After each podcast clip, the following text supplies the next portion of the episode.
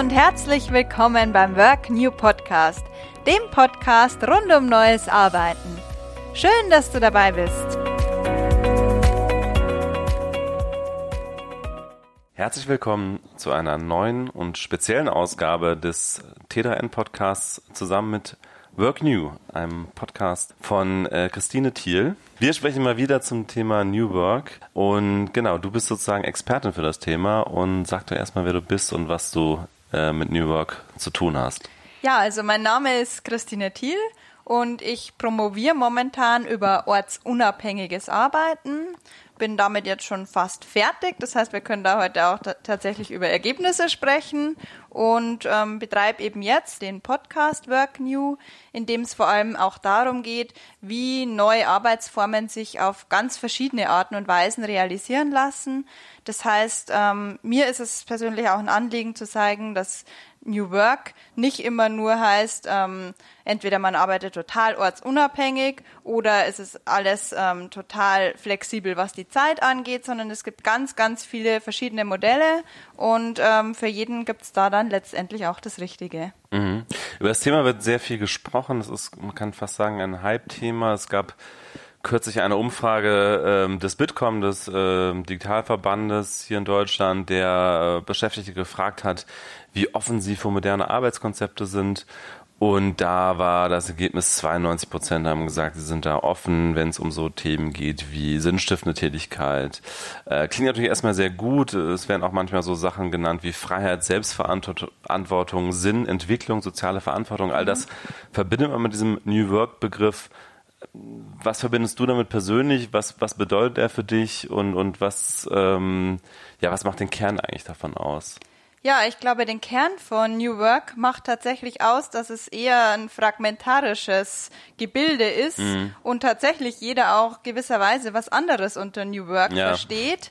Ähm, und wie du eben aufgezählt hast, da stecken verschiedene Bausteine dahinter, also von der flexiblen Arbeit, was die Zeit oder was den Ort angeht, was Homeoffice, Mobile Working, was auch immer, ähm, sinnstiftende Arbeit, aber auch so Sachen wie ähm, Teamzusammenhalt, Zusammenhalt, ähm, was man ja oft bei den Kickertischen dann wieder sieht. Mhm. Ähm, da steckt einfach ganz unglaublich viel dahinter, was sich in diesem Begriff verbindet. Ja, ist das überhaupt äh, sinnvoll, das alles so mit einem Begriff zu erschlagen? Weil ich denke mir sowas wie ähm, Entwicklung oder Selbstverantwortung hat ja mit zum Beispiel diesem moralischen und sozialer Verantwortung gar nicht direkt was äh, zu tun. Man kann ja eigentlich in einem total sozial verantwortlichen Unternehmen arbeiten, mhm. was aber total rigide Arbeitsstrukturen hat und umgekehrt. Ne? Also ist es eigentlich sinnvoll aus deiner Sicht da so einen Sammelbegriff drüber zu setzen oder was ist die Verbindung von all diesen Sachen? Ich glaube, die Verbindung ist tatsächlich vor allem das Streben nach Selbstbestimmung mhm. und ich denke, das Streben nach Selbstbestimmung hängt insofern mit dem Streben nach Sinn zusammen, als dass man, wenn man selbstbestimmt ist, auch der Arbeit eine sinnstiftende Komponente geben kann, mhm. die jetzt zum Beispiel, wenn wir zurückblicken auf das Zeitalter der Industrie, mhm.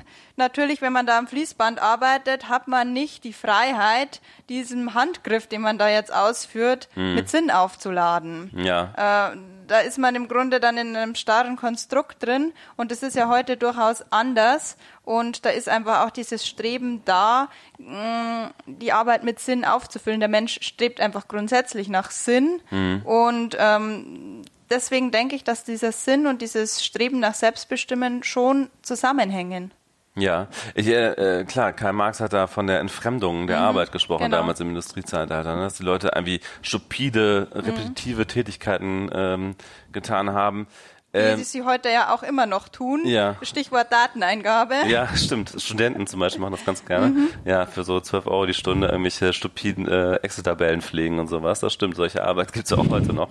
Ähm, wie, aber ich meine, es gibt natürlich auch Menschen, die gerne, äh, vielleicht nicht ganz so stupide Arbeit machen, aber zumindest gerne in festen Strukturen arbeiten, mhm. mit festen Vorgabe, Vorgaben arbeiten, die das vielleicht sogar brauchen mhm. für ihre Arbeit. Also würdest du sagen, New Work äh, funktioniert für jeden oder ist das einfach auch äh, typabhängig? Ich glaube, gewisse Komponenten von New Work funktionieren für gewisse Personenkreise. Mhm.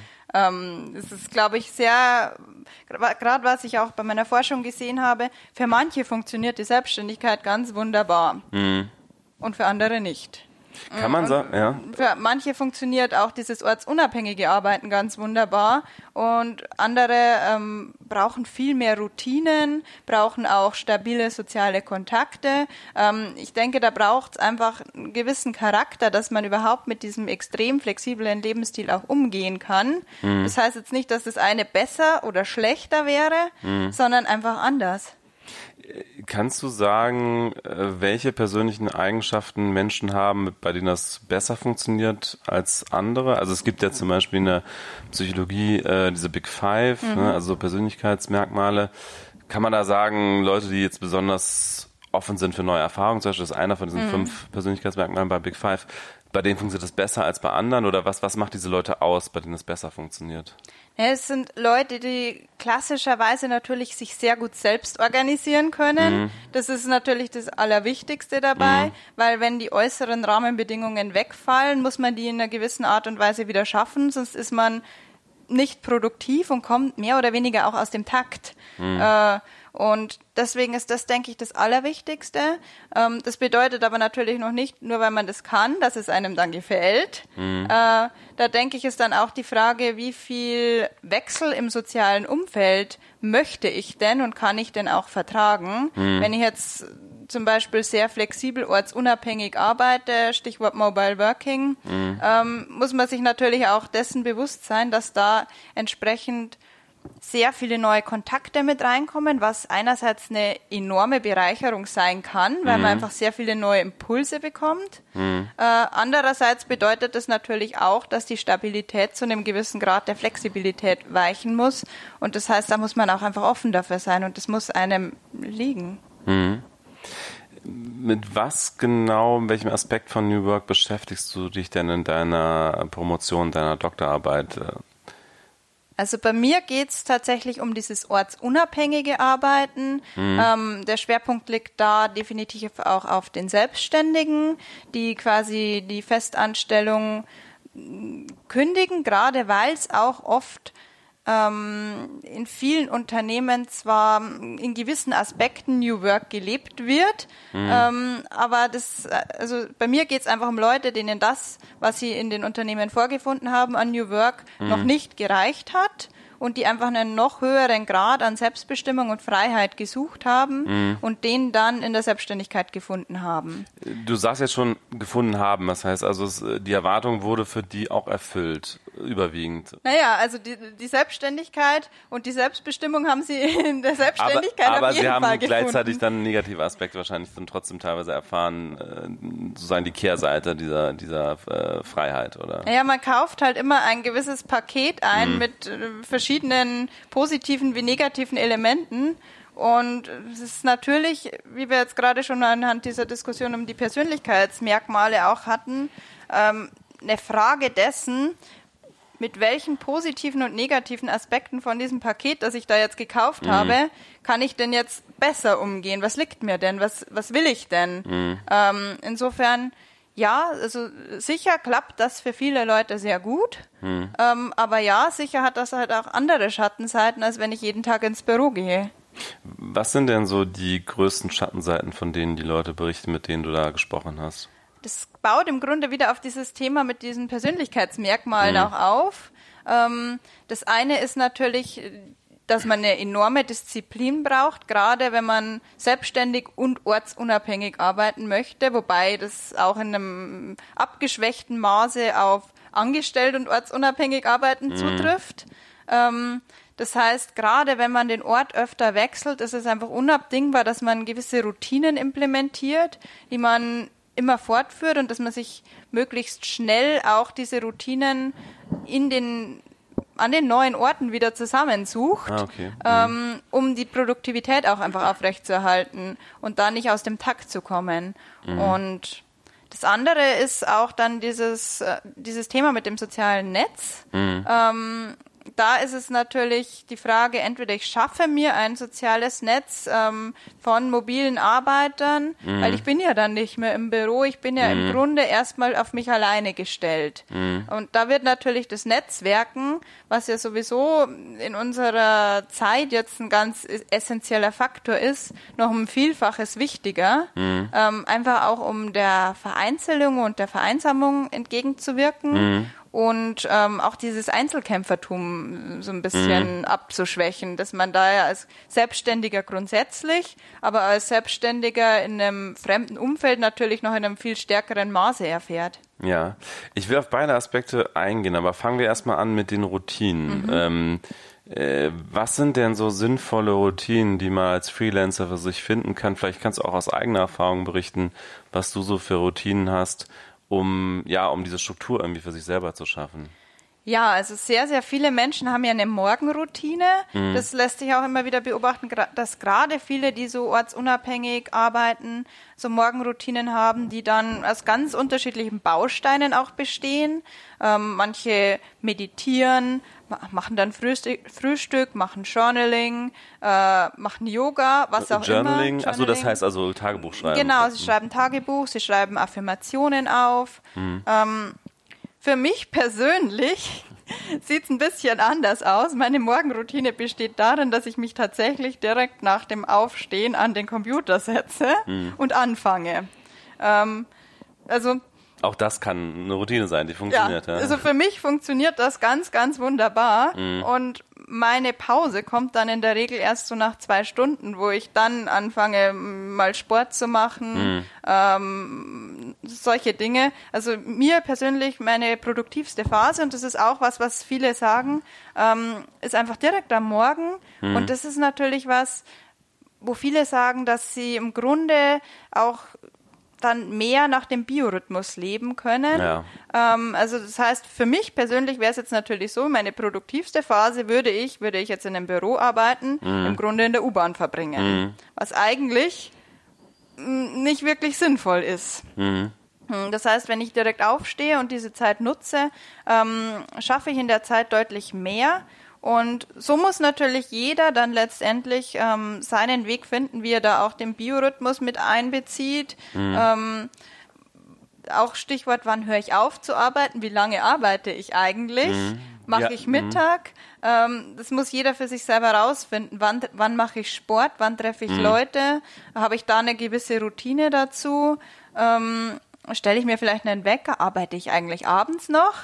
Äh, wie hast du das selber für dich rausgefunden? Also war das am Anfang so, dass du eher so entgrenzt gearbeitet hast, also dass du irgendwie weder einen richtigen Anfang noch ein richtiges Ende gefunden hast? Oder war das von vornherein so, dass du gemerkt hast, irgendwann, ich kann einfach nicht mehr, ich mache jetzt den Laptop zu und äh, mache irgendwas ganz anderes? Oder wie, wie hat sich das für dich so eingependelt? War das von vornherein so, dass du es damit damit klarkamst oder musstest du erst ähm, irgendwelche Rituale auch schaffen für diese Abgrenzung zwischen Arbeit und Nichtarbeit?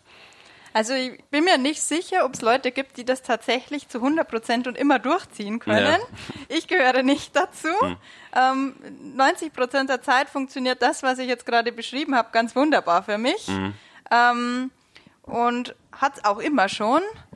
Hm, nichtsdestotrotz gibt es auch Tage, wo man dann letztendlich doch ja, es nicht schafft, sich selber in der Arbeit zu begrenzen hm. ähm, und dann vielleicht auch also ich mache normalerweise nach dem Abendessen den Laptop nicht mehr auf. Mhm. Es gibt aber trotzdem Tage, an denen ich das tue, mhm. weil es vielleicht irgendwas Dringendes gibt oder weil ich vielleicht auch gedanklich ohnehin nicht abschalten kann, wenn ich das jetzt nicht gemacht habe, mhm. kann man sich natürlich trotzdem dann die To-Dos aufschreiben und so weiter, dass man die Sachen aus dem Kopf bekommt. Funktioniert auch meistens, aber es funktioniert wie bei fast allen Dingen natürlich nicht immer. Ja, ja. Also deswegen, ja, man muss schon gucken, dass man die, diese Entgrenzung für sich selber irgendwie, dass man damit umgehen kann. Aber ich glaube, man darf, und das ist auch so ein Thema von New Work meiner Meinung nach, man darf nicht vergessen, dass man sich selbst nicht zu 100 Prozent optimieren kann und hm. vielleicht auch gar nicht soll. Hm. Kommen wir da mal zu dem anderen Aspekt, den du eben genannt hast, nämlich das Netzwerk. Mhm. Ähm, es gibt die Kolleginnen und Kollegen, die man halt auf der Arbeit hat, wenn man mhm. einen Angestelltenjob hat, wo man hingeht, mhm. gibt's dann halt erstmal nicht. Ähm, was natürlich sehr beliebt ist, gerade äh, in Berlin, wo ich ja herkomme, mhm. ist natürlich ins, ins Coworking Space mhm. zu gehen, da einfach mhm. sozusagen mhm. Kollegen zu finden, die, also in Anführungsstrichen Kollegen, also Leute, die einfach immer da sind. Äh, ist das auch das, was du empfehlen würdest oder was sind so deine Erfahrungen sowohl von den Leuten, die du interviewt hast, als auch mhm. vielleicht deine eigenen, wie man sich so ein Netzwerk schaffen kann, was eben auch in der Arbeitszeit irgendwie da ist? Ja, das ist natürlich die Frage, will ich, dass Leute während der Arbeitszeit da sind oder nicht? Ja, ja. Äh, da ist es auch die Frage wieder mal, was bin ich denn für ein Typ? Mhm. Äh, möchte ich während der Arbeitszeit eigentlich nur meine Ruhe haben? Möchte ich vielleicht ähm, direkt nach dem Aufstehen arbeiten? Dann wird es schwierig, dass jemand da ist. Mhm. Ähm, brauche ich den sozialen, was ganz viele Leute sagen, sie brauchen diese soziale Kontrolle ähm, die im Grunde ah. ähm, in diesen Coworking Spaces das Büro und die Kollegen wieder ersetzt. Das ist ganz spannend, weil das ja. Büro schleicht sich da so auf leisen Spitzen im Grunde wieder ja. von hinten an. Ist aber auch ganz äh. interessant, weil äh, den Coworking Space Mitarbeitern oder nicht Mitarbeiter, eben nicht Mitarbeiter, sondern, sondern letztlich den anderen, die da sitzen, ja. denen kann es ja eigentlich völlig egal sein, mhm. ob ich arbeite oder dann nur irgendwie bei Facebook rumsurfe. Also warum, warum überhaupt, warum entsteht da überhaupt der soziale Druck? Weil die Leute sehen, dass die anderen produktiv arbeiten Ach und so. dann das Gefühl haben, ich kann da jetzt nicht hier Facebook surfen. Ja. Und also für viele Leute funktioniert das unglaublich gut. Ah ja, okay. Äh, genauso wie es natürlich auch ist, wenn man eine Deadline hat irgendwo, mhm. ist es natürlich ganz großartig, wenn die Infrastruktur steht, mhm. wenn das Internet funktioniert, mhm. wenn es Wasser gibt wenn äh, vielleicht noch irgendwo eine, eine, saubere Mikrowelle und ein Geschirrspüler da ist, mhm. ähm, wenn man sich halt im Grunde da wie im Büro mhm. ähm, um diese Infrastruktur nicht zu kümmern braucht. Und das finde ich schon sehr spannend, weil gerade in diesem New Work-Bereich kann man ja doch letztendlich immer wieder beobachten, wie sich so Elemente aus dieser Angestelltenwelt äh, wieder zurückschleichen in dieses Arbeiten, weil sie sich halt einfach auch bewährt haben. Ja. Und gerade in den Coworking Spaces ist es ja dann auch oft so, dass Leute da dann zu gewissen Zeiten hinkommen und gewisse Leute treffen. Mhm. Ähm, und das natürlich auch einfach wieder Struktur gibt. Mhm. Du bist aber persönlich nicht in einem Coworking Space, oder? Ich bin persönlich sehr selten in Coworking Spaces. Mhm. Ähm, bin momentan im Büro, weil ich momentan angestellt bin. Ähm, die meiste Zeit zwar, zwar remote, aber äh, momentan bin ich im Büro. Mhm. Und ich muss auch sagen, also ich schätze das sehr, dass ich jetzt die Kollegen um mich habe. Mhm. Das darf man natürlich auch nicht vergessen. Mhm. Ähm, aus deinen Erfahrungen heraus mhm. äh, mit deinem Pod Podcast äh, Work New, äh, da hast du ja auch mit einigen Leuten gesprochen, mhm. die, die selber in Unternehmen arbeiten, mhm. auch im Angestelltenverhältnis wo aber Unternehmen eben versuchen, äh, zumindest Teilaspekte von mhm. New Work umzusetzen. Und das ist ja auch einfach schon seit Jahren ein großes Thema mhm. unter auch großen Unternehmen. Mhm. Ähm, wie ist da so deine Wahrnehmung, die natürlich jetzt nicht repräsentativ ist mhm. für alle deutschen Unternehmen, aber einfach so anekdotisch, wie ist da so deine Wahrnehmung, äh, welche Elemente von New Work werden gut und schnell umgesetzt mhm. und bei welchen Elementen tun sich die Unternehmen vielleicht eher schwer oder wollen sie vielleicht auch gar nicht? Ja, also zum Beispiel der Kickertisch oder der Obstkorb sind ja schon sind relativ große Institutionen, ja. die es ja schon länger gibt, ja. ähm, die im Grunde auch so für diese, mm, ich sag mal, kulturellen Ökonomien auch stehen und dieses mhm. New Work ähm, Thema das ist natürlich einfach umzusetzen. Und das mhm. ist auch sicherlich die Frage, was ist einfach umzusetzen und mhm. was ist eher schwierig. Ein fancy Büro ist auch einfach umzusetzen. Events mhm. für den Teamzusammenhalt zu organisieren, lässt sich auch relativ einfach realisieren. Mhm. Ähm, das gibt es natürlich auch entsprechend öfter. Ähm, dann ist natürlich die Frage nach den flexiblen Arbeitszeiten. Mm, das ist natürlich auch abhängig davon, wo arbeitet man denn. Also in dem Dienstleistungsbereich ist es natürlich so, dass tatsächlich einfach jemand zu den Öffnungszeiten erreichbar sein sollte. Ja, ja. Ähm, da muss man sich natürlich anders organisieren, wie irgendwo, wo man vollkommen zeit äh, kundenunabhängig arbeitet mhm. und ist, ist, wo man dann auch in der Zeit einfach freier ist. Mhm. Ähm, Nichtsdestotrotz denke ich, dass sich die Unternehmen da schon noch schwerer tun, wenngleich es da schon einiges gibt an Modellen, also auch Stichwort Vertrauensarbeitszeit und mhm. so weiter, was jetzt durchaus nicht neu ist. Ja. ja. Mhm. Ähm, ich glaube, der nächste große Schritt ist auf jeden Fall dieses ortsunabhängige Arbeiten, mhm. wo man ja jetzt mit dem Homeoffice auch schon ja, die ein oder andere Regelung hat. Mhm. Ähm, das ist auch wieder unabhängig, unterschiedlich, wie die Unternehmen das dann tatsächlich umsetzen. Mhm. Ähm, oft gibt es ja die Möglichkeit, einmal die Woche Homeoffice, ähm, manchmal auch noch mit, mit einem Antrag, den man dafür stellen muss, mhm. manchmal absolut flexibel, manchmal ja, aber das denke ich ist tatsächlich das, wo sich die Unternehmen noch am schwersten tun mhm. oder wo, was auch oft noch nicht so gewünscht auch ist, weil es natürlich die Firmenkultur schon in einem anderen Maße verändert als jetzt ein Kickertisch äh, ja. auf dem Gang. Ja. Also da steckt einfach viel mehr auch dahinter, was man dann auch anpassen muss, mhm. auch was dann die Prozesse angeht. Mhm. Ähm, wenn Mitarbeiter remote arbeiten, mhm. braucht das Unternehmen natürlich auch andere Prozesse. Das fängt ja schon beim Onboarding an. Mhm. Und geht dann weiter von, wie ist die Dokumentation, wie kann ich die Übergaben machen, wie kann ich mich absprechen, wenn ich nicht in einem Raum auf Zuruf arbeite. Mhm. Glaubst du, dass da eher diese praktischen Erwägungen hinterstehen, die du gerade genannt mhm. hast, oder ist das auch ein Vertrauensthema? Also äh, herrscht da einfach auch zu häufig noch in Unternehmen ein generelles Misstrauen gegenüber Kolleginnen und Kollegen, die jetzt ähm, zu Hause arbeiten, weil man weiß ja auch dann trotzdem am Ende nie, ähm, arbeitet äh, der Mitarbeiter, die Mitarbeiterin jetzt mhm. wirklich zu Hause oder staubsaugt er oder sie gerade? Ne? Das ist ja letztlich nicht kontrollierbar. Äh, was meinst du, ist ja eher der treibende Faktor, warum es äh, noch nicht so breitflächig umgesetzt wird? Ich denke, das spielt auf jeden Fall eine ganz, ganz große Rolle auch. Ähm, und natürlich ist das auch eine Frage von, wenn ich jetzt eine führende Position habe, dann bin ich ja auch einen gewissen Prozess durchlaufen, um dahin zu kommen. Mhm. Dann habe ich natürlich auch innerlich einen Prozess vor Augen, wie der aussehen soll. Ähm, wenn ich jetzt nicht gerade Remote-Teamleiter geworden bin. Mhm. Ähm, das denke ich ist schon auch ähm, auch mit ein Thema, das man mit berücksichtigen muss, mhm. äh, dass da natürlich oft dann der Weg eigentlich vorgezeichnet ist von dem, was man selber auch erlebt hat. Mhm. Und ja, ganz klar, dieses Vertrauensthema, man kann es letztendlich kontrollieren, mhm. wenn man natürlich eine extrem lückenlose Dokumentation fordern würde. Es ja, ist wobei natürlich das ja auch die Frage, wie, also das, das, will ja niemand. Ja, ja. Äh, Deswegen macht das auch ja niemand mhm. oder so gut wie niemand. Und letztendlich muss man sich dann halt auch überlegen, was machten die Mitarbeiter im Büro? Wie sehr kann ich denn wirklich kontrollieren, was die in ihren Bildschirmen sehen? Mhm. Aber da braucht es halt einen extremen Paradigmenwechsel oft noch, mhm. der manchmal in manchen Firmen schon da ist, mhm. aber natürlich längst noch nicht in allen. Bin gespannt, inwiefern sich das weiter durchsetzt, dass da ein Umdenken stattfindet von der Präsenzkultur zu diesem auch Vertrauen. Ähm, ich denke, ein treibender Faktor wird da sicherlich auch sein, wenn Unternehmen einfach Mitarbeiter brauchen, die mhm. qualifiziert vielleicht nicht vor Ort verfügbar sind, mhm. ähm, dass man einfach auch umdenken muss. Ähm, aber das wird sich zeigen.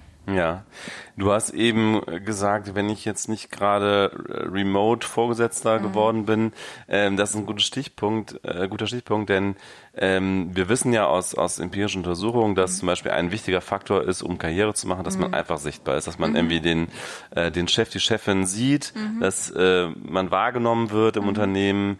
Ähm, wie siehst du das Thema Homeoffice und Karriere? Also sollte jemand, der eine Karriere im Unternehmen anstrebt, sollte der ähm, überhaupt auf Remote äh, Work gehen oder sollte mhm. der nicht dann sagen, äh, der oder die, na, da muss ich den sauren Apfel beißen und ab und zu mal Präsenz zeigen, um auch dann eben wahrgenommen zu werden mit der eigenen Arbeit. Ja, also ich denke, da haben wir momentan einfach auch noch eine Kultur, wo Präsenz sehr, sehr wichtig ist. Und da mhm. können wir jetzt natürlich ähm, sehr viel drüber reden. Aber letztendlich ist es de facto momentan einfach so, dass das ein ganz wichtiger Faktor noch ist. Mhm. Sicher nicht mehr in allen, allen Unternehmen, aber doch wohl in den meisten. Mhm. Ähm, ist das nicht vielleicht auch einfach ganz menschlich? Also äh, die Frage ist ja gar nicht so sehr, äh, ich glaube, es ist gar nicht so bewusst unbedingt, ne, dass man mhm. jetzt Leute aktiv ausschließt, die jetzt remote arbeiten. Ja, aber sie so. sind halt einfach nicht mehr da. Genau, und es ist einfach, glaube ich, äh, ganz menschlich, dass Menschen dann die auch nicht mehr wahrnehmen und mhm. irgendwie in ihrem Kopf einfach, auch wenn die natürlich ihre mhm. Arbeit machen, so wie alle anderen auch, aber dass, dass man einfach in seinem, davon muss man erstmal wegkommen. Wir sind ja mhm. alle irgendwie auf unsere äh, unsere Sinne sozusagen beschränkt mhm. als Menschen und wenn wir die nicht aktiv immer wahrnehmen, dann denken wir wahrscheinlich auch irgendwie automatisch dann so, ja, die arbeiten ja gar nicht, oder? Äh, das, ich glaube, also das ist einfach eine Theorie von mir, aber es könnte sein, dass man es einfach sozusagen unbewusst auch, auch äh, teilweise so wahrnimmt. Ne? Ja klar, man kann da natürlich aus dem Homeoffice in einer gewissen Weise gegensteuern, indem mhm. man doch immer wieder Präsenz zeigt mhm. äh, online oder dann auch tatsächlich physisch, mhm. ähm, dass man auch so mit Mischmodelle macht, wo man dann natürlich nicht jeden Tag, aber vielleicht jeden zweiten Tag im Büro ist. Mhm. Ist natürlich die Frage wieder, was möchte man denn? Wenn, wenn ich natürlich jetzt von Thailand aus arbeiten möchte, dann wird das, dieses Modell nicht klappen. Dann werde ich mich darauf konzentrieren, dass ich Online-Präsenz zeige mhm. und zum Beispiel im Chat sehr präsent bin oder in ja, irgendwelchen Meetings auch tatsächlich dann einen großen Redeanteil übernehme, mhm. was auch immer. Mhm. Ähm, aber das ist natürlich auch, was ich da letztendlich an Präsenz einbringen kann, wieder abhängig von den Prozessen und der Firmenkultur. Ja, ja, was natürlich auch ein bisschen hilft, ist, äh, wenn man so ein internes soziales Netzwerk hat mhm. oder so. Ähm, wir nutzen da zum Beispiel Gemma, mhm. das Microsoft-Produkt, aber es gibt ja auch da ganz viele andere. Und wo man einfach dann regelmäßig so posten mhm. kann, was, was jetzt eigentlich in der eigenen Abteilung passiert oder, oder was man selber gemacht hat. Ich hatte ja eingangs schon gesagt, dass das jetzt ein, eine spezielle Ausgabe ist des Podcasts mhm. äh, mit einem gewissen Clou und dieser Clou kommt jetzt nämlich, äh, jetzt machen wir einen kleinen Rollenwechsel mhm. und äh, Christine wird mich jetzt äh, interviewen ähm, und wir gehen sozusagen von der Theorie in die Praxis. Ähm, denn einen gewissen Aspekt von New Work lebe ich ja als T3N äh, Online-Chefredakteur, äh, indem ich nämlich äh, privat überwiegend in Berlin lebe und in Hannover bei T3N arbeite. Und dazu, ja, wirst du mich jetzt interviewen. Ja, genau, dann kriegen wir jetzt den Twist. Ähm, Stefan, erzähl uns doch mal, was genau machst du bei T3N und vor allem, um zu verstehen, wie sich diese Aufteilung in Präsenz- und Remote-Arbeit ähm, ergibt, wie sieht dein Arbeitsalltag aus? Mhm. Ja, also Arbeitsalltag ist bei mir wirklich schwierig, weil in so einem richtig engeren Sinne habe ich eigentlich keinen Alltag. Also mhm. Also was natürlich jeden Tag passiert, ist, dass ich jeden Tag auf Slack kommuniziere, unser mhm. internes äh, Firmenkommunikationstool und jeden Tag E-Mails beantworte. Das sind, glaube ich, die einzigen beiden wirklichen mhm. Konstanten. Ansonsten bekomme ich natürlich auch relativ viele Anrufe, wobei das auch weniger geworden ist, äh, muss ich sagen, zum Glück, weil das ist immer komplett rausreißen aus der aktuellen mhm. Arbeit. Und alles andere ist ehrlich gesagt nicht Routine, weil das sind halt irgendwie, ja, das sind Meetings natürlich, mhm. also gerade in meiner Präsenzzeit mhm. dann in, in Hannover, ähm, wo ich in der Regel von Montag bis Mittwoch dann bin. Ähm, das sind Meetings, wo es halt um verschiedenste Dinge gehen können, äh, geht, geht. Also äh, ich rede ja mit allen Abteilungen im mhm. Unternehmen über verschiedenste Themen. Und das ist eben auch ganz viel, ja, ähm, spontane Dinge, die sich ergeben, Fragen, die sich ergeben, teilweise strategische Überlegungen mhm. natürlich. Also ich habe eine Asana To-Do-Liste. Asana ist ein mhm. Tool für, für, für Projektmanagement und für To-Do-Listen und da kann ich ehrlich gesagt wenig sagen, was jetzt Routine oder Alltag ist, weil das immer wieder neue Dinge sind natürlich. Und ab und zu schreibe ich auch noch. also da gibt es zumindest auch eine Routine. Ich schreibe jeden Freitagnachmittag mhm. äh, unser Pioneers Breakfast. Mhm. Das ist ein Newsletter, der jeden Montag ähm, erscheint, wo ich die fünf wichtigsten mhm. Dinge der Woche sozusagen nochmal zusammenfasse. Und äh, das mache ich jeden Freitag. Das ist auch mhm. so eine Routine, aber sonst eben ganz viel, was eben keine Routine ist. Wo wir jetzt gerade bei den Routinen mhm. sind, hast du denn eine Routine, die dir hilft, ähm, während dieses Pendelns auch produktiv zu bleiben und in der Remote-Phase? Ähm, ich brauche ehrlich gesagt gar nicht so eine, irgendwelche Methoden, weil ich mhm. merke einfach, dass ich in der Zeit, in der ich remote arbeite, also im Homeoffice mhm. in meinem Fall in Berlin, äh, da bin ich eigentlich viel produktiver im Sinne von sagen wir mal, das, was man vielleicht so in Anführungsstrichen die richtige Arbeit nennt. Also die Aufgaben, die sich so Montag bis Mittwoch äh, an, äh, antürmen mhm. an Asana-Tasks, die arbeite ich in der Regel mhm. Donnerstag, Freitag ab, weil ich da viel weniger unterbrochen werde. Mhm. Ähm, und zwar äh, sowohl physisch, also dass Leute an meinen Tisch kommen und irgendwas mhm. fragen, als aber auch bei Slack. Das ist, glaube ich, einfach auch so ein psychologischer Effekt. Wenn ich nicht da sitze, mhm. äh, dann werde ich auch weniger gefragt, auch bei Slack. Mhm. äh, obwohl es ja eigentlich egal ist, ob ich jetzt da sitze oder oder, äh, oder nicht äh, für die Frage, also äh, für die Unterbrechung bei Slack. Ja, ja. Aber einfach durch die Tatsache, dass ich da nicht sitze, werde ich, glaube ich, auch weniger dann da unterbrochen.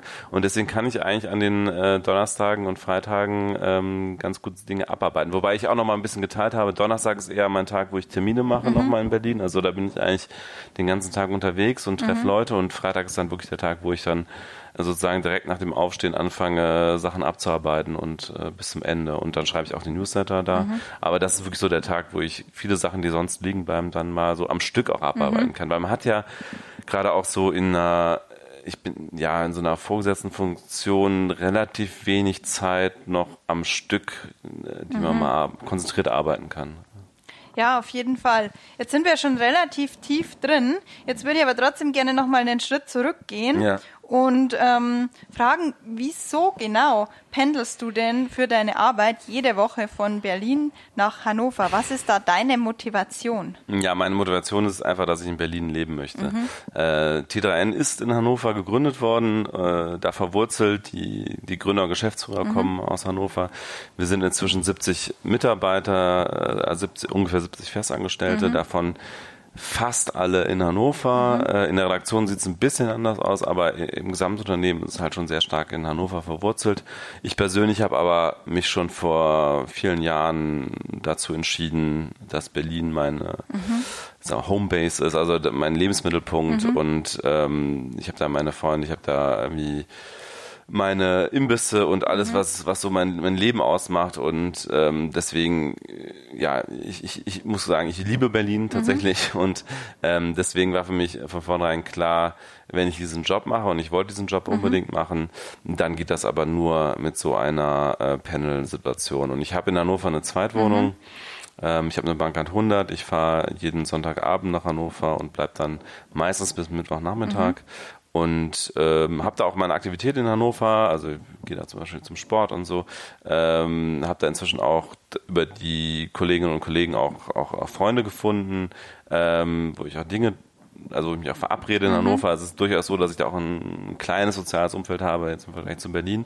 Aber ähm, mein Lebensmittelpunkt ist eben äh, Berlin mhm. und das wird ja auch bleiben und deswegen diese Panel-Situation, ja. Jetzt haben wir die Frage gehabt, warum nicht nach Hannover, warum du nicht nach Hannover gezogen bist. Hm. Ich würde der Sache gerne noch einen Twist geben. Warum arbeitest du nicht fully remote?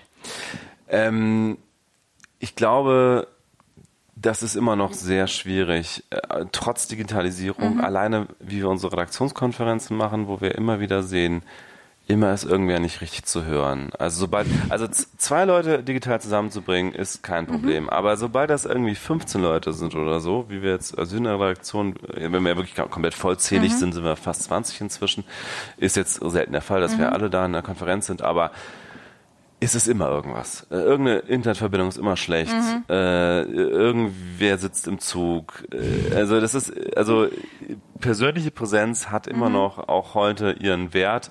Und man hat natürlich auch selbst mit Video und so nicht dasselbe Erlebnis, ähm, wie wenn man jemandem gegenüber sitzt. Mhm. Und ich finde auch gerade zum Beispiel für Mitarbeitergespräche, also One-on-Ones, die wir mhm. regelmäßig machen, finde ich einfach ähm, auch die digitale Form nicht so ganz angemessen. Also mhm. da, da, da fehlt einfach was in der Kommunikation, äh, die Körpersprache oder was auch immer es jetzt genau ist. Also ich glaube, das können wir auch gar nicht so genau benennen, aber mhm. man merkt einfach unbewusst, ist es etwas anderes, ob ich einer Person gegenüber sitze, in die Augen schauen kann oder ob ich per Videochat telefoniere oder sogar nur per Telefon oder Skype oder äh, was auch immer es da für Möglichkeiten gibt. Es ist etwas anderes und das ist auch, glaube ich, etwas, was wir jetzt nach 20 Jahren äh, Internet in der mhm. Breite merken.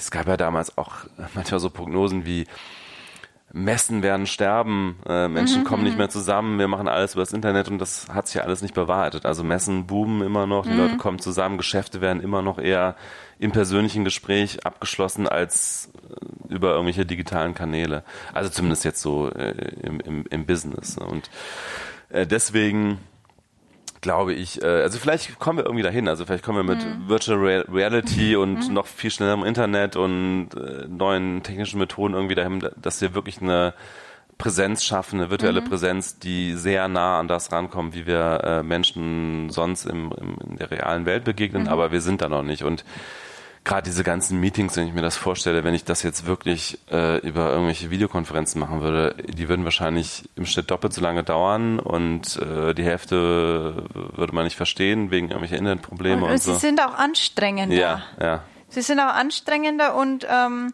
oft es fehlt so die Leichtigkeit der Kommunikation und man beschränkt mhm. sich auch relativ schnell dann auf die Sachthemen. Ist es mhm. bei dir auch so? Genau, also auch die, auch das persönliche Gespräch äh, würde man, glaube ich, also das kommt, ist so ein bisschen so eine Typfrage. Es gibt mhm. ja auch äh, zum Beispiel Leute, die so stundenlang telefonieren über persönliche Sachen. Mhm. Das mache ich auch nicht so sehr. Also ich finde auch persönliche Gespräche mache ich auch eher mhm. äh, von Angesicht zu Angesicht dann, ja.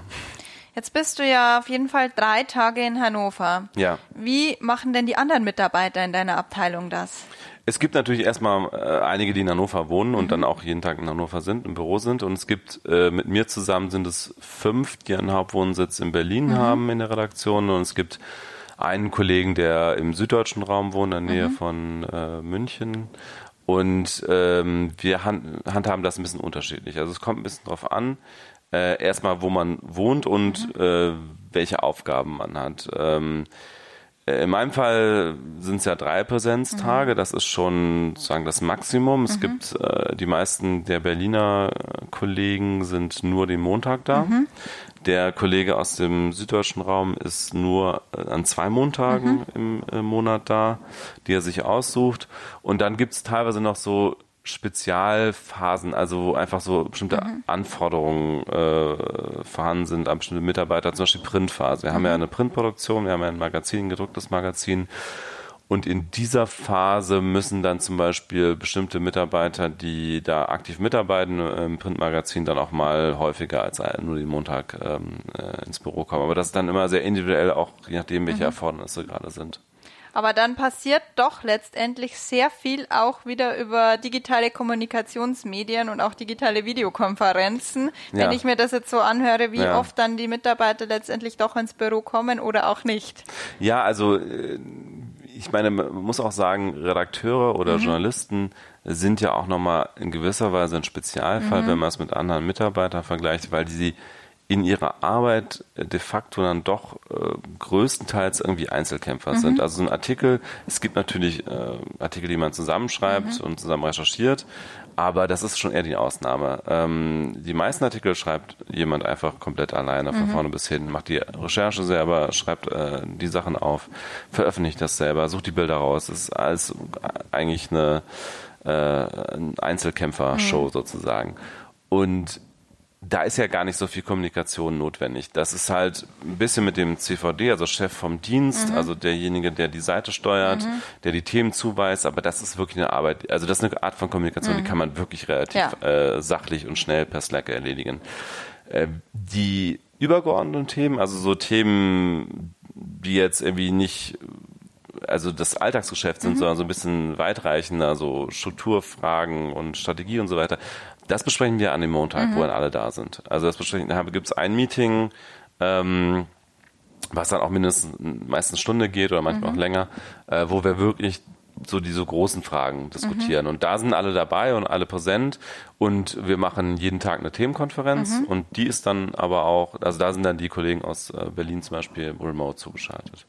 Jetzt sagst du ja schon, das ist sehr abteilungsspezifisch letztendlich ja. und auch bedingt durch eure Arbeitsweise. Wie sieht's denn in den anderen Abteilungen aus? Ähm, wir haben aktuell noch keine einheitliche Regelung, was Homeoffice angeht. Mhm. Ähm, und das ist aber auch was, was gerade diskutiert wird. Also ähm, wir haben so ein, so ein Gremium, wo, wo sozusagen die Abteilungen sich organisieren selber. Ähm, also sozusagen Vertreter mhm. haben äh, gegenüber der Geschäftsführung. Und da ist das Thema jetzt auch aufgekommen. Und äh, jetzt gerade wird darüber diskutiert, ob wir eine einheitliche Regelung mhm. haben für mhm. alle, für, also wir eine schaffen für alle Abteilungen. Mhm. Weil bisher haben die Abteilungen das sozusagen äh, überwiegend selber geregelt mhm. und auch unterschiedlich eben. Und ähm, ich kann dir ehrlich gesagt gar nicht sagen, wie jetzt im Einzelnen mhm. die Absprachen sind in den einzelnen Abteilungen, mhm. weil ich das nicht weiß. Aber ähm, wir arbeiten gerade daran, das ein bisschen zu harmonisieren, auf jeden Fall, auch so aus Fairnessgründen letztlich. Ähm, ich weiß nur, dass es tatsächlich äh, halt eine Redaktion schon lange üblich ist, dass es mhm. diese Homeoffice-Regelungen gibt und eben in der Praxis gelebt wird und in den anderen Abteilungen eben äh, bisher unterschiedlich ähm, stark, ähm, wobei das natürlich auch daran liegt, dass in den anderen Abteilungen halt äh, die Leute alle, also bis auf ganz wenige Ausnahmen, äh, wohnen da alle in Hannover mhm. und, und äh, haben ihren Arbeitsort eben auch in Hannover. Du hast jetzt gesagt, Fairnessgründe. Hm.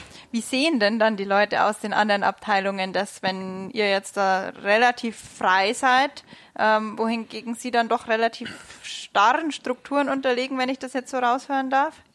Ähm, ja, also ich weiß gar nicht, ich weiß gar nicht genau, ob es so, so, so starr ist. Also es, es gibt da auch Homeoffice-Regelungen, mhm. aber die sind halt, also die werden halt nicht äh, so regelmäßig natürlich genutzt mhm. wie in, in unserer Abteilung, weil wir einfach, wie gesagt, äh, aufgrund der Tatsache, dass da eben Leute mhm. nicht in Hannover wohnen, äh, da auch mehr Bedarf haben mhm. sozusagen.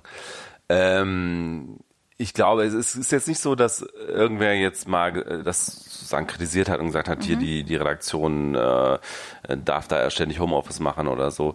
Ähm, das jetzt nicht, aber ich habe manchmal das Gefühl, dass tatsächlich natürlich das schon eine, was man gar nicht verhindern kann, eine gewisse Auswirkung hat in der Wahrnehmung mhm. äh, im Unternehmen, wenn äh, zum Beispiel die Redaktion eben nur am Montag voll besetzt mhm. ist und sonst eben ähm, leerer wirkt. Mhm. Ne? Und das, das geht bei uns auch sozusagen äh, immer weiter runter. Also wir haben halt Montag die Vollbesetzung ja. und dann Dienstag ist schon deutlich weniger, Mittwoch ist noch weniger mhm. und äh, am Freitag ist es dann wirklich ganz wenig. Okay, und, und gefühlt das, sind dann schon alle im Urlaub oder im Wochenende. Ja, also wir sind tatsächlich natürlich nicht im Urlaub, ja, wir arbeiten äh, und das kann man ja auch sehen auf unserer Seite, aber es wird trotzdem, ähm, glaube ich, äh, man kann das nicht ganz verhindern, glaube ich, dass da so ein bisschen der Eindruck entsteht, ja, die Redaktion ist mal wieder hier tatsächlich, äh, macht, macht mal wieder Frühfeierabend mhm, oder so. Ne? Mhm, mhm. Das ist einfach, ähm, das ist vielleicht auch ein Kommunikationsproblem, aber mhm. ich glaube, letztlich ist das auch so ein bisschen, wie wir eben schon gesagt haben, das ist auch so ein bisschen Psychologie. Leute sind nicht da, mhm, also mhm, arbeiten sie nicht. Das ist irgendwie, ich glaube, so automatisch so, so ein Mechanismus, der irgendwie da ist. Und das habe ich, es hat mir noch keiner ins Gesicht gesagt, aber ich habe das schon mitbekommen, dass es, dass es teilweise so Sprüche gab, äh, Richtung, die Redaktion arbeitet ja irgendwie mhm. äh, nicht besonders fleißig oder so. Und äh, ich glaube, dass das entsteht durch diese mhm. Nichtpräsenz auf jeden Fall, ja. Was denkst du, was könnte man machen, um dem entgegenzuwirken? Also außer präsent zu sein. Ja, ich glaube, so ganz bekommt man das nicht weg, mhm. wie gesagt, weil das ja äh, wirklich so ganz basale äh, psychologische Mechanismen, glaube ich, mhm. sind, dass, dass Leute das eben nicht gesehen werden, dementsprechend mhm. nicht arbeiten.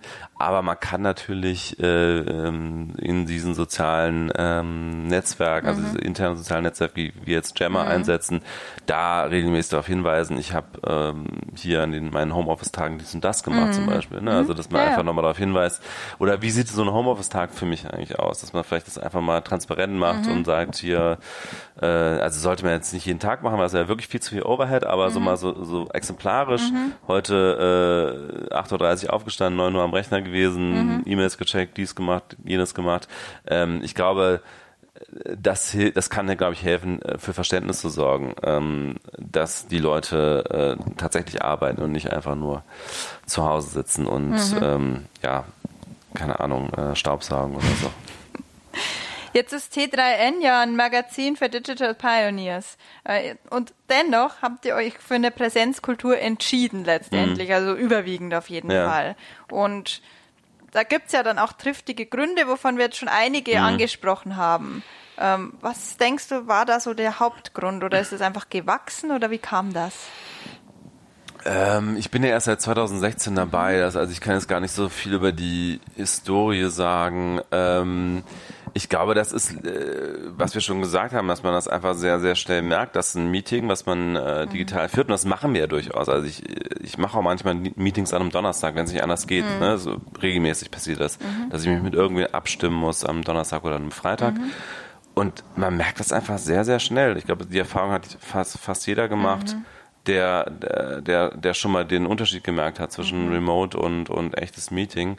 Ähm, Dinge dauern länger, es gibt mehr Missverständnisse, es, äh, man versteht Leute nicht richtig, man muss nachher, und wie du gesagt hast, es ist anstrengend einfach. Mhm. Ähm, oder auch so immer diese, es gibt ja auch so eine gewisse Asynchronität immer zwischen denen, die vor Ort sind und mhm. denen, denen, die zugeschaltet sind. Also manchmal fangen die einfach an, sich zu unterhalten und vergessen die, die, denjenigen, der zugeschaltet ist, komplett. Oder man kann kaum noch einhaken oder so, weil die so... Oder sie sitzen so, so, ungünstig, dass man die nicht versteht, wenn die dann so ja. zu zweit nebeneinander ja. sprechen. Ja, genau. Also es gibt einfach viele mhm. soziale Gründe vor allen Dingen dafür, mhm.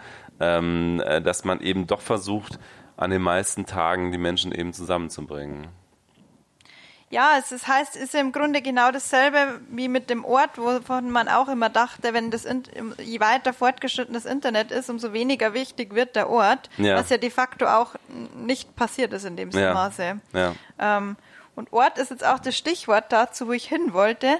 Du bist ja jetzt ungefähr die Hälfte der Woche in Berlin und die andere Hälfte in Hannover. Mhm. Äh, wo verortest du dich denn jetzt selbst und wo ist für dich dein Zuhause? Du hast ja vorher schon gesagt, du hast dich dazu entschieden, dass du in Berlin wohnen willst. Mhm. Ähm, aber was macht dieses Pendeln und diese Ortwechselei letztendlich auch mit dir? Das, also, das mhm. hat ja auch immer einen Effekt. Ja, es gibt ja auch dazu Studien, mhm. äh, dass tatsächlich äh, Pendeln ähm, Depressionen und mhm. Burnout äh, befördert. Und äh, ich habe das äh, tatsächlich, im, im, äh, als ich das mich dazu entschieden habe, das zu machen, mhm. ha, habe ich das nicht so ernst genommen und dachte irgendwie, das wird schon gut gehen. Ich bin so viel unterwegs immer und das mhm. hat mir nie irgendwie was ausgemacht, in verschiedenen Städten zu sein, in Hotels zu schlafen und so weiter. Aber ich merke schon tatsächlich, also erstmal um die äh, ersten Teil der Frage noch zu beantworten, ich, ich fühle mich in Berlin mhm. zu Hause. Ich fühle mich ganz klar in Berlin zu Hause. Ich habe da meinen mein Lebensmittelpunkt, ich habe da äh, meine Wohnung äh, in meinem Kiez und mhm. so weiter. Ich, das ist ganz klar mein äh, da, daran, wo ich mich orientiere. Mhm. Und ähm, ich merke tatsächlich, und das habe ich äh, vorher ein bisschen unterschätzt, ich merke das körperlich. Also mhm. ich merke körperlich diesen Ortswechsel, dieser ständige Ortswechsel zwischen Hannover und Berlin. Und ähm, wie meinst du das? Dass ich mich einfach so ein bisschen neben der Spur fühle, wenn ich in Hannover bin. Also dass ich einfach mhm. so äh, rausgerissen bin mhm. aus meinem Umfeld sozusagen und einfach merke, ich bin nicht zu Hause. Mhm. Und ähm, wie gesagt, das habe ich vorher nicht so äh, gedacht, dass das, dass das so klar spürbar wird. Mhm. Ähm, aber ich merke das wirklich, wenn ich in Hannover ankomme, dass es einfach äh, dieser, dieser Ortswechsel und es ist gar nicht so, dass ich, es wird viel gescherzt bei uns im Unternehmen, dass ich Hannover so hassen würde und das, das, das stimmt gar nicht. Ich, mhm. Also ich finde, ich würde da nicht hinziehen, aber ähm, ich habe nichts per se gegen Hannover. Es mhm. ist einfach eine, es ist einfach eine, eine ganz normale Großstadt mhm. mit tatsächlich auch viel Grün und so. Es hat gibt gute Gründe für Hannover. Ähm, aber es ist halt nicht meine Heimat mhm. und nicht, nicht meine Homebase. So. Mhm. Und, und ich merke das einfach, wenn ich da ankomme, dass es einfach jetzt äh, nur aufgrund der Arbeit bin ich da und äh, ich, ich, wäre da keinen Tag, wenn ich nicht diese Arbeit hätte. Und ähm, das macht, wie gesagt, was mit mir, dass ich einfach merke, ich bin aus meinem äh, Umfeld rausgerissen und äh, kann mich aber immerhin dann auch auf den Mittwoch freuen, dass ich dann wieder zurückkomme. Was machst du dann dagegen oder nimmst du das einfach so zur Kenntnis? Ich kann da, glaube ich, gar nicht so viel tun. Was ich schon merke, ich äh, gehe jetzt regelmäßig am Montagabend zum Sport. Das, mhm. das hilft, aber mhm. das hilft, glaube ich, einfach generell, weil Sport einfach mhm. hilft, mhm. äh, psychisch gesund zu bleiben. Ähm, also da geht's mir immer besser nach mhm. dem Sport auf jeden Fall. Und ich habe jetzt so, äh, wie gesagt, inzwischen so ein paar regelmäßige Termine äh, auch in Richtung äh, Freundschaft in, in mhm. Hannover. Das hilft natürlich auch, so ein bisschen soziales Umfeld. Aber trotzdem der, der Ortswechsel an sich strengt mich schon an. Mhm. Und ähm, das hätte ich im Vorhinein gar nicht gedacht, dass das so ein großer Faktor für meine Verfassung ist, mhm. meine psychische mhm. und körperliche Verfassung. Jetzt sind wir im Grunde schon, wenn du nennst Sport und soziale Kontakte, mhm. bei den Ressourcen. Mhm. Was sind denn die drei Ressourcen, die dir auf dem Weg in den letzten Jahren einfach sehr geholfen haben, die du weiterempfehlen könntest auch? Äh, wie meinst du da jetzt Ressourcen? Also im Sinne von Websites, ähm, YouTube-Channel, Podcasts, Gespräche mit Menschen, irgendwelche Begegnungen, vielleicht irgendein Ort. Aber meinst du bezogen auf ähm, jetzt die Arbeit, also auf, auf, auf jetzt meine persönliche mhm. Situation, was jetzt zum Beispiel das Panel und so weiter angeht, oder meinst du jetzt einfach Informationsressourcen? Kannst du gerne auslegen, wie du das okay. möchtest. Also, ähm, ich kann erstmal Informationsressourcen mhm. sagen, einfach für meine Arbeit ganz, ganz wichtig ist für mich die Seite Hacker News. Mhm. Das ist einfach eine Seite von Y Combinator, mhm. ein Startup, Startup Accelerator aus den USA, mhm. ähm, wo das ist im Grunde User-Generated Content, also mhm. Leute geben Themen ein und die werden hochgewortet, so ähnlich wie bei Reddit. Und da sehe ich einfach ganz, ganz viele Themen, wenn sie aufpoppen, deutlich früher als an anderen mhm. Orten, mhm. wenn sie einfach heiß sind. Manchmal kommen auch uralte Themen nach oben und dann es, äh, muss man ein bisschen aufpassen, aufs mhm. Datum gucken und auch gerade wenn man die dann als Themen vorschlägt für die Redaktion, muss man mal checken, ist das wirklich neu. Mhm. Äh, Habe ich teilweise manchmal äh, übersehen und äh, aber trotzdem viele Sachen finde ich da, die, die wirklich äh, relativ heiß sind und dann erst später von, von großen Medien aufgegriffen werden oder teilweise auch gar nicht, weil sie ein bisschen zu speziell sind. Ähm, und auch Reddit finde ich da sehr äh, sinnvoll, so in bestimmten Kategorien wie Technology und äh, eben ein paar spezielle Kategorien.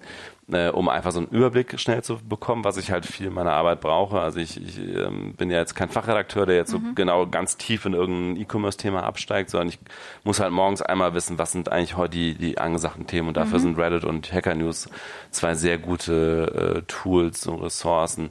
Und wenn es um das Persönliche geht, kann ich eigentlich zwei Sachen empfehlen, mhm. zwei Apps, ähm, die ich äh, relativ regelmäßig benutze.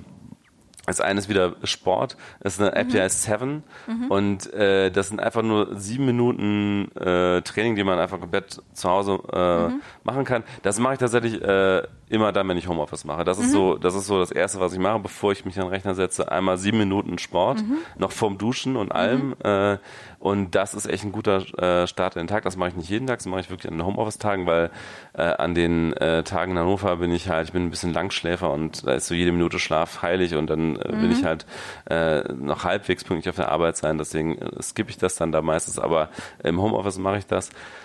Und das andere ist Headspace, ist auch recht bekannt, ne? eine Meditations-App, mhm, ja. ähm, wo ich mich auch immer wieder eigentlich dazu zwingen muss, es dann auch wirklich zu tun. Mhm. Ich mache das auch nicht täglich leider, sondern immer nur dann, wenn ich gerade, also mhm. oft auch am Wochenende, wenn ich einfach ein bisschen so Leerlauf habe.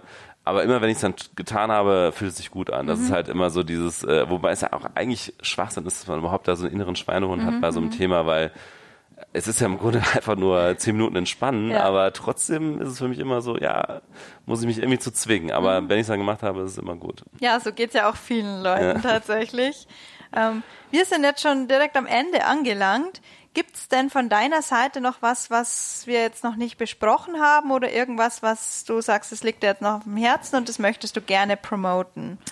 Ähm, ich habe vor einiger Zeit mal eine Sache gemacht, die eigentlich eine Kleinigkeit ist, aber mit der man, glaube ich, in dieser ganzen Klimaschutzdiskussion als, als Techie so ein bisschen was tun kann in mhm. seinem persönlichen äh, Lebensgestaltung. Ich habe einfach meine Standardsuchmaschine umgestellt, auf dem Desktop zumindest. Nicht auf dem iPhone, auf dem iPhone habe ich immer noch Google, aber auf dem Desktop habe ich sie umgestellt oder auf dem Laptop. Ich habe eigentlich keinen Desktop, sondern, mhm. also doch, ich habe in Berlin einen Desktop, da habe ich es auch umgestellt. Also auf dem Laptop und auf dem Desktop habe ich es mhm. umgestellt auf äh, Ecosia. Und Ecosia ist eine äh, Suchmaschine aus Berlin, die im Grunde die Bing-Ergebnisse anzeigt. Mhm ähm, äh, und aber Non-Profit ist mhm. und äh, die Werbeeinnahmen von Ecosia, die gehen an äh, ein Projekt, was Bäume mhm. pflanzt und so kann man halt in seinem Alltag so, sozusagen was unterbringen, ähm, wo man sozusagen nebenbei ähm, dazu äh, da äh, ja mit mit beiträgt, dass zumindest ein Teil von dem, was man so an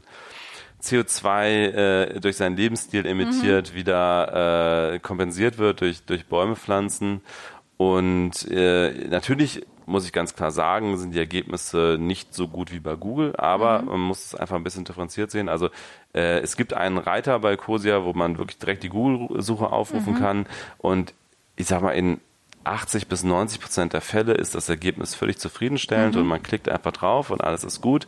Und in 10 Prozent der Fälle oder 10 bis 20 Prozent merkt man, das ist nicht das Ergebnis, mhm. was ich haben will. Dann macht man diesen einen Klick auf Google und dann mhm. hat man halt das. Äh, und ähm, das habe ich vor ein paar Wochen gemacht mhm. und ähm, wie gesagt, also die Ergebnisse im Einzelfall, manchmal findet man nicht das, was man sucht, mhm. aber das ist halt wirklich die Minderheit der Fälle. In den meisten Fällen das ist genauso gut wie Google und so hat man halt ein bisschen was getan dafür, dass der äh, eigene CO2-Fußabdruck ein bisschen kompensiert wird. Das ist ein ganz, ganz toller Tipp. Danke dafür auch. Ja, gerne. Und vor allem danke für das Interview, sowohl für die Fragen als auch für die Antworten. ja, danke dir auch fürs Mitmachen. Und äh, genau, wir werden das dann auf beiden Kanälen veröffentlichen. Genau. Das war die heutige Folge des Work New Podcasts. Schön, dass du dabei warst. Abonnier den Work New Podcast und sei in zwei Wochen wieder dabei. Ich freue mich auf dich.